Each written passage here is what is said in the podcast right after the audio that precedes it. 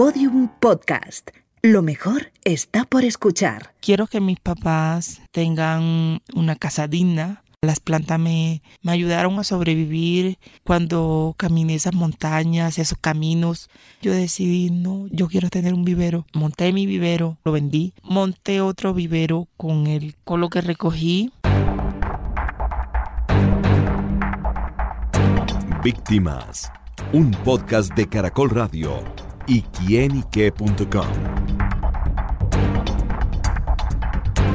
Son mujeres, son triunfadoras, antes víctimas, hoy dueñas de sus vidas.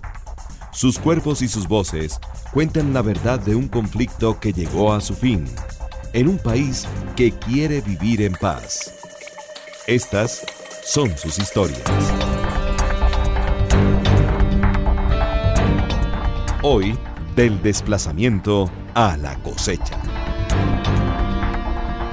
Astrid Velázquez Miranda habla con Diana Calderón. Astrid, ¿vives en Puerto Colombia? Como tal, en Puerto Colombia no vivo, vivo en el corregimiento de Salgar.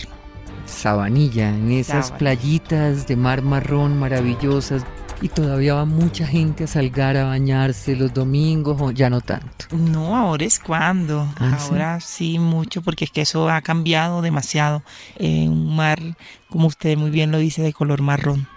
El comercio, muchos restaurantes, mucho pescadito. ¿Tú vas? ¿Disfrutas de la playa en Salgar? Suelo disfrutar de las olas del mar que me ayudan un poco, pues, como que a mirar ese mar tan, tan profundo sin ver el final. Ay, tan rico. Sin ver el final. Sí. ¿Y te gusta esa sensación como de, de que no hay final o de que sí hay final? O de que hay final pero uno no sabe cómo va a ser. Oh, exactamente. Me, bueno, me sentaba ahí en, en el muelle y observaba y miraba las gaviotas pasar y me sentaba y miraba ese cielo azul, muchas veces azul, muchas veces gris y decía pues le- y le daba gracias a Dios porque era una oportunidad mu- es una oportunidad muy linda de yo poder observar y mirar y recibir esa brisa tan cálida, tan rica que es tan fresca y natural. Tú sabes que ese muelle es el muelle de mi infancia. Bueno, la felicito porque Es una suerte, ¿verdad? Sí. Que tengamos esa, eso en común. Y cuando me decías que te sentabas a mirar el mar y ver ese final allá, ¿cómo te imaginas un final feliz, Astrid? sí, mi sueño es tener un final muy feliz. ¿Y cómo, Y cómo no te lo en- y no imaginas? solo en mí, sino para toda la población en general, que busca a través de sus vidas, a través de las dificultades y a través de, pues, de tener un sueño, eh, que logren ese final feliz. O sea, eh, recibiendo todas las expectativas positivas y los sueños que se, se colocan en sus vidas. Astrid, tienes 34 años. ¿Naciste en qué mes? Agosto, 22 de agosto. 22 de agosto. ¿Y crees en los signos? Sí, muchas veces me pongo a leer el signo Leo. ¿Y qué te dice el signo? Bueno, a veces dicen que es el cine de los locos, pero no, o sea, no lo considero así. ¿En qué más crees? ¿Crees en Dios? Sí, eh, él es mi motor a seguir, Dios, aparte de mi hijo. Dios fue quien, pues, me dio la oportunidad de, de estar aquí, de, de sobrevivir. Solo Él fue el que hizo esto posible. ¿De qué sobreviviste?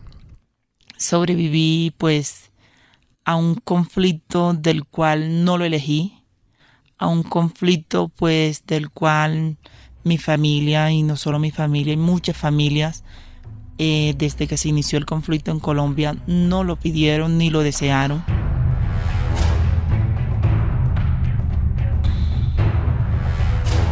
Astrid Velázquez representa las miles de mujeres desplazadas que desde comienzos de la década de 1990 comenzaron a llegar a la ciudad de Cartagena desde los rincones de los departamentos de Bolívar, Sucre y de otros departamentos tan remotos como Chocó.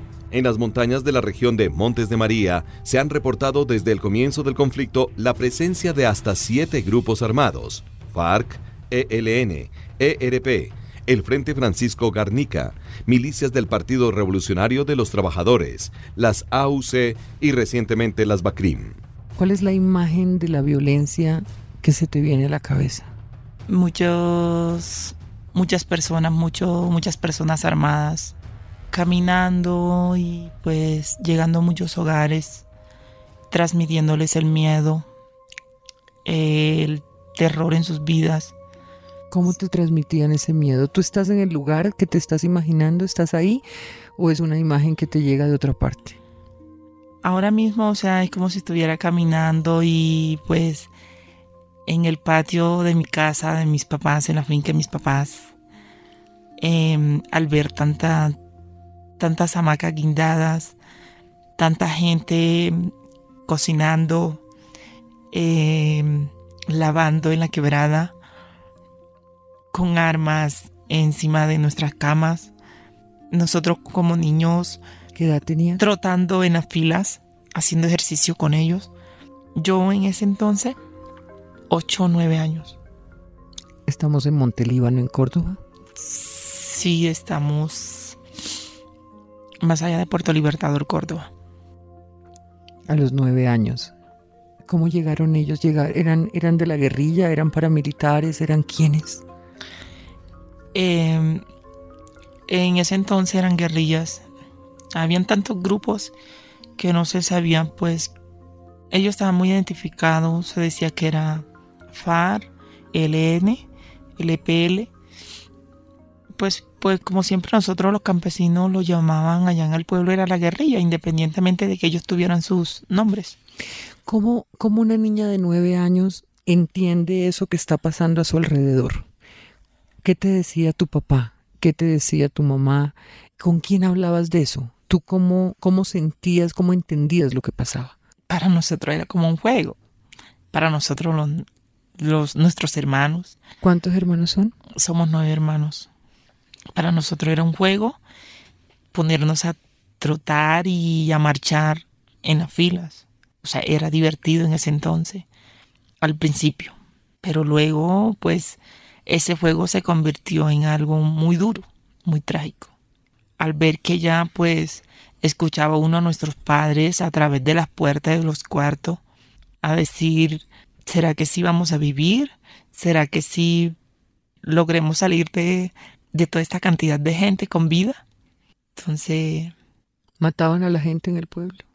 Mm, ¿Qué le hacían? No matarlos. Ellos estaban ahí para... En ese entonces la guerrilla no mataba así, pero mataba al que no cumpliera las órdenes o independientemente no hicieran lo que ellos decían.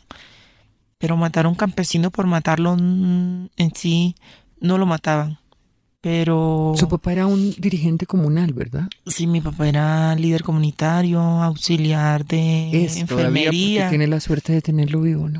así es, auxiliar de enfermería. En ese entonces él era el que inyectaba en toda la región a, la comunidad. Él era el enfermero. Él era mm, un líder muy comunitario que viajaba en ese entonces a, a traer y llevarle cosas buenas a la comunidad. Y por no aceptar tantas cosas que querían obligarlo, él fue sometido a una lista de donde habían nueve, nueve compañeros a diez, que igual iban a ser muertos, iban a ser ejecutados, para así decirlo. Como se decía, dijo después de alguna época fue un objetivo militar de la guerrilla. Exactamente. ¿Y su mamá? No, teníamos... ¿Qué hacía? Mi mamá teníamos que aceptar la realidad en ese entonces, convivir con ellos, compartir con ellos, trabajar para ellos. Y mi mamá lloraba, lloraba y lloraba y lloraba. Y no había noche que tratara de disimular delante de nosotros, sus hijos, que no lloraba. Nueve hermanos. Nueve hermanos. ¿Cuántos hombres? Seis. Y mujeres tres. ¿Y tú eres la mayor, la menor, la de la mitad? La menor. ¿La menor? La menor. ¿La consentida? Sí, en el momento sí. Ustedes deciden salir de Montelíbano cuando tenías cuántos años? Yo ¿Y ¿Para dónde? Mm, bueno, yo no lo decidí, me tocó salir porque fue la voluntad de Dios. Mm, cuando mis padres se desplazan, lamentablemente me tienen que dejar en la finca. Ellos se fueron antes. Sí, a mi papá le perdonan la vida, pero le dan muy poco tiempo para que se quede en el pueblo. Y cuando él sale, pues un compromiso, que el compromiso era que tenía que dejar a alguien de sus hijos. y los únicos que estábamos estudiando en ese entonces eran mi hermano, un hermano y mi persona. Yo terminaba el quinto, terminé el quinto, pues el sexto, ya para séptimo, y mi hermano en octavo. Y pues ese fue el compromiso, quedarnos en la finca porque así iban a padrinar de nosotros esas personas, el cual nos iban a ayudar y iban a ¿Ayudar a qué? A en los estudios, a vigilarnos, a que estuviéramos bien y que quedara, que quedáramos en la finca, supuestamente. Pero fue todo lo contrario. ¿Qué pasó ahí? Sí seguimos los estudios, pero luego hubo luego hubo como una pelea entre los grupos. Esos grupos se esparcieron. Esos grupos ya no estaba el comandante que mandaba los grupos, como así iba a decirlo. Él se fue, se tuvo que ir porque hubo un combate entre ellos mismos. Pelearon los territorios. Nos tocó a los dos estar allá entre ese combate, entre ellos mismos la pelea, vivirla. Eh, se dividieron los grupos y cuando se dividieron los grupos, los grupos, pues para así decirlo, se desmovilizaron. Ya no eran guerrillas, sino em, lo que se llama hoy en día bandas ilegales, paracos. Eh, bueno, eso fue lo que quedó allá, pero con el nombre en sí oculto como guerrilla. Ellos eran los que mandaban en ese entonces en el pueblo y nosotros éramos vigilados íbamos a nuestro colegio normal, pero éramos vigilados, no solo nosotros, muchos niños, muchos niños que hoy en día, niños que compartieron conmigo la infancia y corrimos en la quebrada, jugábamos en las noches, a pesar de estando ellos ahí, compartíamos, como les dije, en juego, pero que ya hoy en día tuvieron la suerte de no sobrevivir como yo. Fueron niñas que fueron violadas y por tener, quedar embarazadas, pues seguir las filas así embarazadas y luego morir. Les tocó morir. No sé, solo sé que tengo contacto con sus familias. Logré contacto con sus familias solo hasta hace, hace un año y medio que supe de ellas y están muertas junto con sus hijos. El conflicto armado en Colombia llegó a desplazar a más de 7 millones de habitantes de una población total de casi 50 millones de habitantes, es decir, alrededor del 14%. Además del desplazamiento físico, la persona se ve sujeta al impacto emocional y psicológico que muchas veces desencadena en depresión, cansancio, sensación de desamparo, inadecuación, confusión y sintomatología física por la somatización del trauma por mencionar algunos. Como en el caso de Astrid, en muchos casos las secuelas de agresiones sexuales rompen las estructuras familiares. Han pasado 16 años de esa joven de 18 que validaba, que al mismo tiempo trabajaba, que ya había sufrido la violencia, el maltrato, el desplazamiento. ¿Puede uno en medio de, una situación tan dramática y dolorosa em, sonreír, enamorarse, vivir otras cosas? Cuando yo terminé mi bachillerato, eh, conocí a un joven a una primera fiesta que me invitaron. Ay, era la fiesta de Puerto Colombia, la Virgen del Carmen. Nunca yo había disfrutado una fiesta y no, sabía que era una fiesta y que era la Virgen del Carmen. Yo decía, pero ¿qué es eso? O sea, ¿qué, qué cargan ahí? ¿Qué llevan? La procesión de la Virgen del Carmen. Sí, de Puerto Colombia. Y me acerqué donde una madre que tenía un niño, porque siempre me llama la atención las mamitas que tienen los niños. Y le pregunté que sí, que se celebraba, que era eso. Me dijo, esta es la Virgen del Carmen, la sacan de la iglesia y ahorita sale. Es una procesión donde tú puedes caminar, pedir un deseo, eh, pedir por tu familia, lo que tú quieras, y ella te lo concede. ¿Qué deseo pediste? Eh, mi deseo era, bueno, una, como era la fiesta, aprender a bailar y conocer a alguien y que las personas me aceptaban, me aceptaran porque en mi interior yo veía que las personas no me aceptaban. ¿Por qué sentías que no te aceptaban? Y era muy diferente, o sea, yo miraba a una mujer y le veía las manos. Era muy diferente, o sea, mis manos eran como un hombre. Eh, mi rostro era irreconocible. O sea, mi rostro, yo tenía muchas cicatrices y... Quisiera que la estuvieran viendo y vieran la mujer tan linda que tengo yo, los ojos más divinos, la cara más bonita, las facciones más perfectas y esta, y te sentías un monstruo. Tú no, hoy no sientes que de pronto creías que lo que estaban viendo no es esta mujer linda que eres, sino como adentro lo que ese dolor, esa violencia de adentro, Em, ¿O no querías que vieran eso? ¿Cómo era? No quería que, conocieran mi dolor. No quería que, que, supieran que, venía de un pueblo donde viví mucho horror. Y es el pueblo más lindo. Son las montañas más hermosas que caminé y conocí muchas montañas. ¿Y pides este deseo a la Virgen del Carmen? Sí. O sea que podría uno decir que fue la primera vez que sentiste la religiosidad. Exactamente. ¿Y el deseo se te cumplió? ¿Aprendiste a bailar? Mm, no he aprendido a bailar. No, oh, eso no lo puedo creer. Astrid, por favor. Cordobesa, Barranquilla, Puerto Colombia. ¿No has aprendido a bailar? No. Mm, no sé bailar y no me da pena decirlo. O sea, no sé bailar. O tal vez es más que no sé bailar, es como un miedo. ¿Te da miedo bailar? Sí, eh, porque cuando bailo con una persona así tan cerca, o sea, es por algo que me sucedió. Entonces le cogí como al baile algo. ¿Qué pasó, Astrid? Eh, lo que pasa es que cuando estudiaba hicieron un, un baile Sí, sabía bailar, sabía brincar, caminar, correr así, divertirme, moverme, escuchar la música. Pero ahí estaban esos rostros que me hicieron mucho daño y me causaron daño en esa fiesta. Y de ahí pues dije que no, que el baile no era para mí. Esa noche me hicieron, me causaron un daño psicológicamente que me dejó marcada. Entonces... ¿Te violaron? Sí, ya yo había sido... Abusada. Sí. Por ellos en la finca. En el camino. De las personas que, de, de las personas que habían quedado en el pueblo. Y luego en esa fiesta, pues, nuevamente me pasa lo mismo. Y de ahí después decido que no, no me gusta la fiesta, no me gusta el baile. Entonces he intentado, pagado profesor de música, de baile que me enseñe. ¿Te gusta la música? Sí, me encanta, a la ranchera.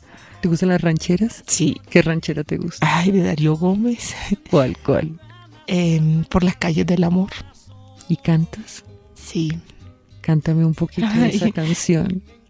Mm, las calles del amor, ¿cómo dice? ¿Cómo dice esa canción? Em, por las calles del amor.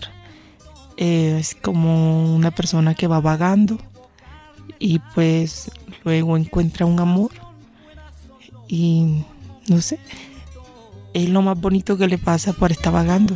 Hoy por las calles del amor voy alejando entre las copas tu mal querer.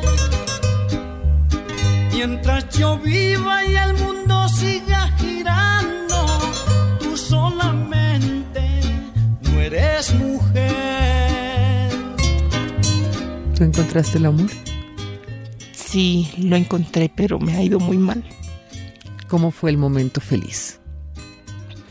Bueno, ese amor.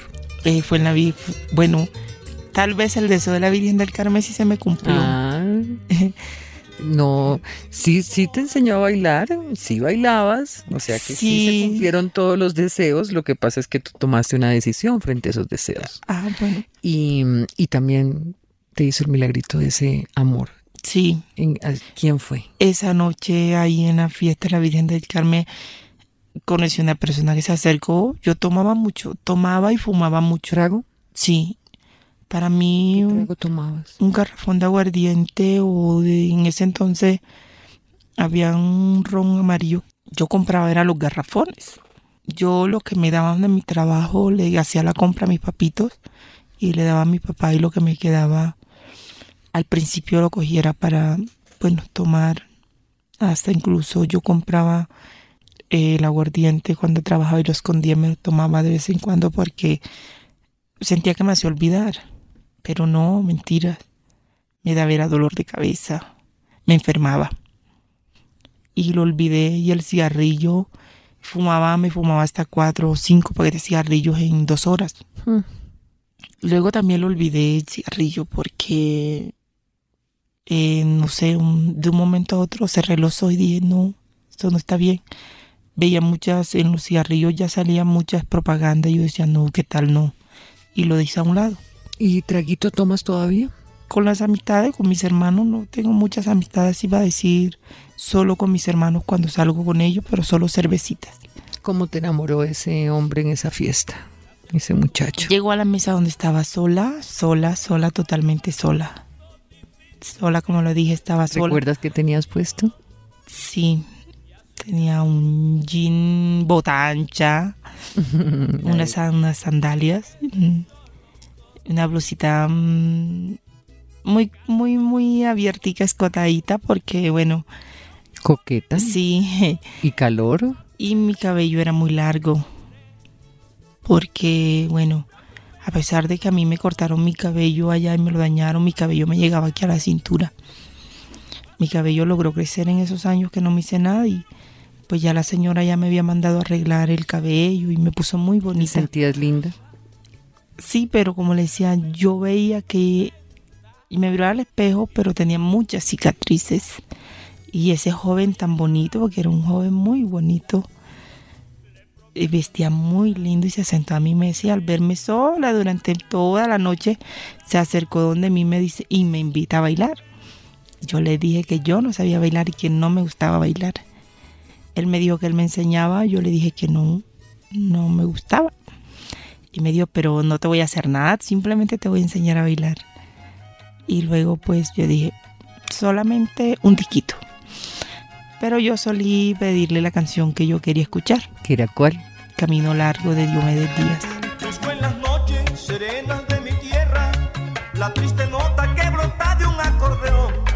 Para sentirme de nuevo enamorado, yo vengo del pasado de versos y canción. Miro O sea que te gusta el vallenato. Sí, le pedí eh, Camino Largo de Diomedes y pues enseñó a, y comenzamos ahí yo no más lo que lo que lo que lo pisé que lo que me enseñó bueno ahí entablamos una comunicación pero bueno le dije adiós chao y de mí no me acuerdo cometí el error de decirle pues dónde trabajaba yo me fui me perdí esa noche y cometí el error de decirle dónde trabajaba y pensé que no iba a saber dónde. Ahí él mismo llegó allá donde yo trabajaba. Y yo le decía, volvió a buscar. sí. Y insistía y insistía y le decía que no, que no, que no. ¿Es el papá de tu hija? De mi niño, De tu niño. sí. ¿Cómo se llama? Mi niño se llama Oscar David. Y él se llama Oscar. Pero ya no estás con él. Eh, todo este tiempo él ha sido y pues ha sido y ha estado a mi lado siempre. Pero mm, nuestra relación ha sido muy, muy... Los primeros años muy bonito. Sí, hasta, hasta que tuve mi niño, sí. Y a pesar de que intenté suicidarme dos veces, ¿Por qué? ¿Después de tener tu hijo o antes? Después. antes y después. Porque, no sé, era, era yo la del problema. No quería estar con él, no, no me sentía bien estando con él. Me acordaba de aquello que había me había pasado.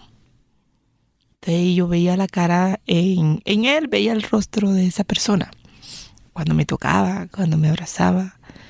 Y es la hora y, y para mí eso sigue siendo así. Entonces él, eh, la relación como que se partió y pues él encontró otra persona que lo reconozco. Obviamente no lo trate de la manera que yo no lo trato. Y pues yo me siento bien y vivo con él. Y vivimos así, dormimos normal junto como pareja, pero la relación y el amor es muy diferente. ¿Y no te importa que él tenga una relación aparte con otra mujer? ¿Sientes que ella le da lo que tú no has logrado superar? En... Lo que pasa es que él causó en mí un daño muy grande. ¿Oscar también? Sí, muy grande. Cuando eh, yo había logrado superar esa, ese dolor y darle la oportunidad a él de aceptarlo y de, y demostrarle que sí podía pues corresponderle en todo, él me falla. Yo pierdo a dos niños. Se está embarazada. Al verlo a él con otra persona me, me dio muy duro y perdí a mis dos hijos. ¿Por qué aceptas, Astrid, vivir con un hombre que, que ya te engañó con otras personas Sí. y que hoy tiene otra pareja y te sientes bien con eso? ¿Cómo te explicas que aceptes eso? No es que lo acepte, no lo acepto. No lo acepto y le digo la verdad y me siento muy mal. Y yo se lo digo a él, pero él dice, él me quiere. Pero yo no sé, o sea, ya en el fondo de mi corazón, él es el papá de mi niño, pero más allá de que de amarlo, no, sino como que un cariño, un afecto. Más que afecto es como es como acostumbrarse uno a una persona. A que siempre tú la ves y está ahí.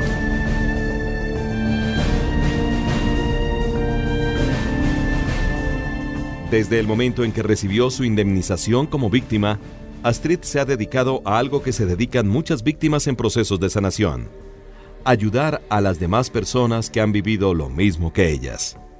Si bien el desplazamiento acarrea innumerables consecuencias físicas y emocionales, también despierta el sentimiento de la empatía. Junto con Astrid, son cientos de víctimas quienes buscan como proceso de sanación ser ellas mismas quienes ayuden a los demás. Frente a la violencia, la empatía y el compañerismo pueden salvar comunidades. ¿De qué te sientes orgullosa hoy? De que, gracias a Dios, desde que Él me dio la oportunidad de salir de donde salí, me ha dado la mano en conseguir un trabajo, en ser independiente y no depender de nadie. Nunca, gracias a Dios, pues ¿Tú no te sientes muy berraca en la vida? O sea, es que uno oye a esta mujer y uno dice, o sea, después de esta historia, esta mujer valida su bachillerato con la cara marcada, llena de cicatrices, agredida, abusada, terminas de estudiar, construyes la capacidad, además de tener deseos, de, de- de querer amar, de querer gozar. Y además de eso, eres una trabajadora hoy independiente. ¿Y cómo, en qué trabajas? Bueno, em, cuando mis papás declaran, porque mis papás se desplazan y llegan aquí, son amenazados cuando decían que a los desplazados los iban a matar, porque es que eso era muy cierto. Una, una persona desplazada llegaba a cualquier municipio del departamento del Atlántico o a cualquier departamento y lo primero que decían era que pues los iban a matar, porque ya eran guerrilleros. Mi papá no declara porque siente mucho, mucho miedo. Mucho miedo. Mi papá declara cuando yo le cuento que podemos acceder a, a hacer justicia, que podemos acceder a tener beneficios. eh, y ahí que es hay un- cuando vas a la unidad de víctimas. Sí, podemos, eh, yo em, busco mucha comunicación con la señora que me da el trabajo y le digo, papi, declaremos, mire, hay una entidad que se ¿Cómo te enteraste de esa entidad? en ese entonces la entidad era Acción Social. Eh, Acción Social, eh, ahí nos dan los beneficios, ahí nos ayudan. Y él seguía con ese temor y ese miedo y aguantando hambre y necesidades y sin vivienda y sin nada. Y sin una sábana y con la misma ropa con la que llegaron. Y nos acercamos a la alcaldía y, y nos dicen igual, en ese entonces no había como que una ruta muy clara. Hoy en día sí hay una ruta muy clara cuando llega una persona víctima. O sea que eh, haces parte del programa de la unidad de víctimas desde más o menos qué año? Cuando mi papá llega mm, 2000. del 98, mi papá llega en el 98, Sí. se acerca, pero como le digo, no accede por, lo, por las amenazas, por el miedo a esa unidad de víctimas que era entonces acción social. Y mi papá logró convencerlo a través de las reuniones en las que yo había estado y había escuchado todo lo que beneficio que podíamos obtener. ¿Cuánto? eh, porque yo averigué un poquito y me dicen que tú recibiste una indemnización como víctima y usaste esa indemnización para volverte microempresaria y Sí, montaste un vivero. sí. ¿Cómo es eso? Un vivero, ¿cómo es? Hice una capacitación con la alcaldía eh, y la alcaldía me pregunta que sin qué me quiero capacitar y que ellos me podían ayudar para con lo que yo tenía, ellos me complementaban ¿En qué te querías capacitar? ¿En qué lo hiciste? en agro con los viveros. Ay, Porque las plantas, las plantas me, me ayudaron a sobrevivir cuando caminé esas montañas, esos caminos. Yo veía una flor y yo la besaba, yo la chupaba y comía de la flor, me alimentaba de ella, de la flor, de ese dulce que tiene esa flor.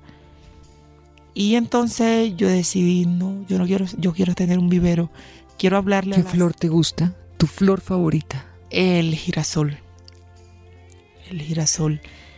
Y yo decía, yo quiero hablarle a las plantas, darle las gracias, tener mi vivero, caminar dentro de él. Así fue. Y la- las muchachas que estaban conmigo me decían, estás loca, vas a tener un vivero, tú vas a trabajar con tierra y tus uñas y tus manos. Ya, es- ya estoy acostumbrada y es lo que quiero. Monté mi vivero, inicié mi vivero, la alcaldía me dio parte del vivero, lo vendí, mi primer vivero lo vendí, monté otro vivero con el, lo que recogí, Tremenda empresaria. con lo que recogí y pues luego llegó otro programa Copy con Transformate tu mujer. Nuevamente duré un año haciendo las capacitaciones. Bueno, ahí todavía no me han terminado de dar unos recursos que están pendientes, pero bueno, esperemos que me, me los terminen de dar para metérselos al vivero. Mío, ¿Y tu hijo estudia? sí, ¿En qué séptimo grado. Séptimo grado, está muy adelantado. 12 ya está en séptimo. Séptimo grado. ¿Cómo es él? ¿Cómo es Oscar? Ay, es un niño muy consentido, muy mimado. Le doy todos los pechiches y todas las cosas que yo no pude tener, todos los juguetes. Prefiero no tener nada yo y darle todo a él. Mi niñez la estoy reflejando en él. Juego con él, me río, me besa. ¿Qué es lo más sencillo que te hace feliz en la vida a ti? Desde comer o leer o qué es lo más sencillo, qué es como lo que ma- eh, los momentos en los que tú dices estoy feliz, me siento feliz. Cuando trabajo y comparto con las personas al cual me dirijo. Eh, mi trabajo es siempre estar eh, con las comunidades, con la población, con mujeres, escuchar las historias, escuchar que eh, cada día les pasa algo en sus hogares. Llego ahí y me enfoco a darle un pequeño consejo. Tú podrías decir hoy yo puedo cantar victoria, Mm, Yo diría pues que falta. ¿qué falta? en mí. Es lo que le digo, es lo que quiero. Quiero que mis papás tengan una casa, una casa digna, eh, donde puedan tener lo que tenían antes, muchos, muchos cuartos. Eh, mis hermanos tengan sus trabajos, sus hogares. El retorno a lo que tuvieron que abandonar. Sí, mi papá tiene 34 hectáreas de tierra, a los cuales hoy en día padecemos siquiera de un metro cuadrado para colocar una cama, que no lo tenemos aquí. Y usted sabe que ya hay un proceso de restitución de tierra al que ustedes pueden acceder. Mi papá no lo desea. ¿Le da miedo? Sí. Em, allá, allá está, allá en el pueblo, eh, es que nuestra historia es un poco muy compleja. Esa sería la victoria, ¿verdad? Sí, Regresar y que les devuelvan. que seamos libres, seamos libres. Todavía no se siente libre, no. Esas tierras. pero ya casi. Astrid, em, usted me dijo que intentó suicidarse. ¿Esa etapa está superada? Sí, sí, gracias a Dios, sí. Eh, fue un momento como de, de desesperación, de tristeza y muchos hechos encontrados. Muchos hechos encontrados.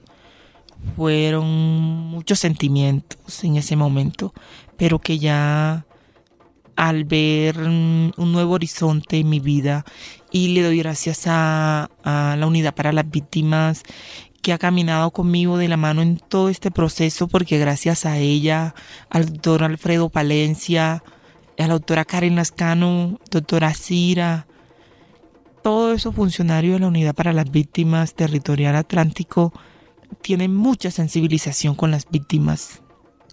Prométame una cosa para cerrar esta entrevista tan maravillosa que yo le agradezco. Regrese a, a Salgar. Cuando regrese a Salgar se acuerda de mí como una niñita que también estuvo en esas tierras y en ese mar. Y luego se va al muelle. Cuando pueda va al muelle de Puerto Colombia. Y desde allí mira el mar hasta el fin, hasta el fin. Y se acuerda de eso que le pregunté. ¿Qué ve al final? y me llama y me cuenta, ¿sí? Lo me voy cuenta que ve al final. Sí. Me gustaría saber qué ve al final y yo voy a hacer lo mismo la próxima vez que tenga, ojalá pronto, la oportunidad de pararme en ese muelle porque no he pensado qué puede uno ver al final si se para al final, al final. ¿Es un sinfín o es un final? Que con seguridad tiene que ser un final feliz porque usted se lo merece. Es mi sueño.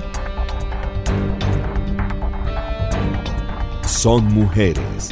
Son triunfadoras. Antes víctimas, hoy dueñas de sus vidas.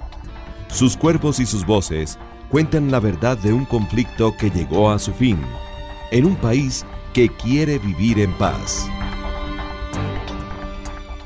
Todos los episodios y contenidos adicionales en podiumpodcast.com y en nuestra aplicación disponible para dispositivos iOS y Android.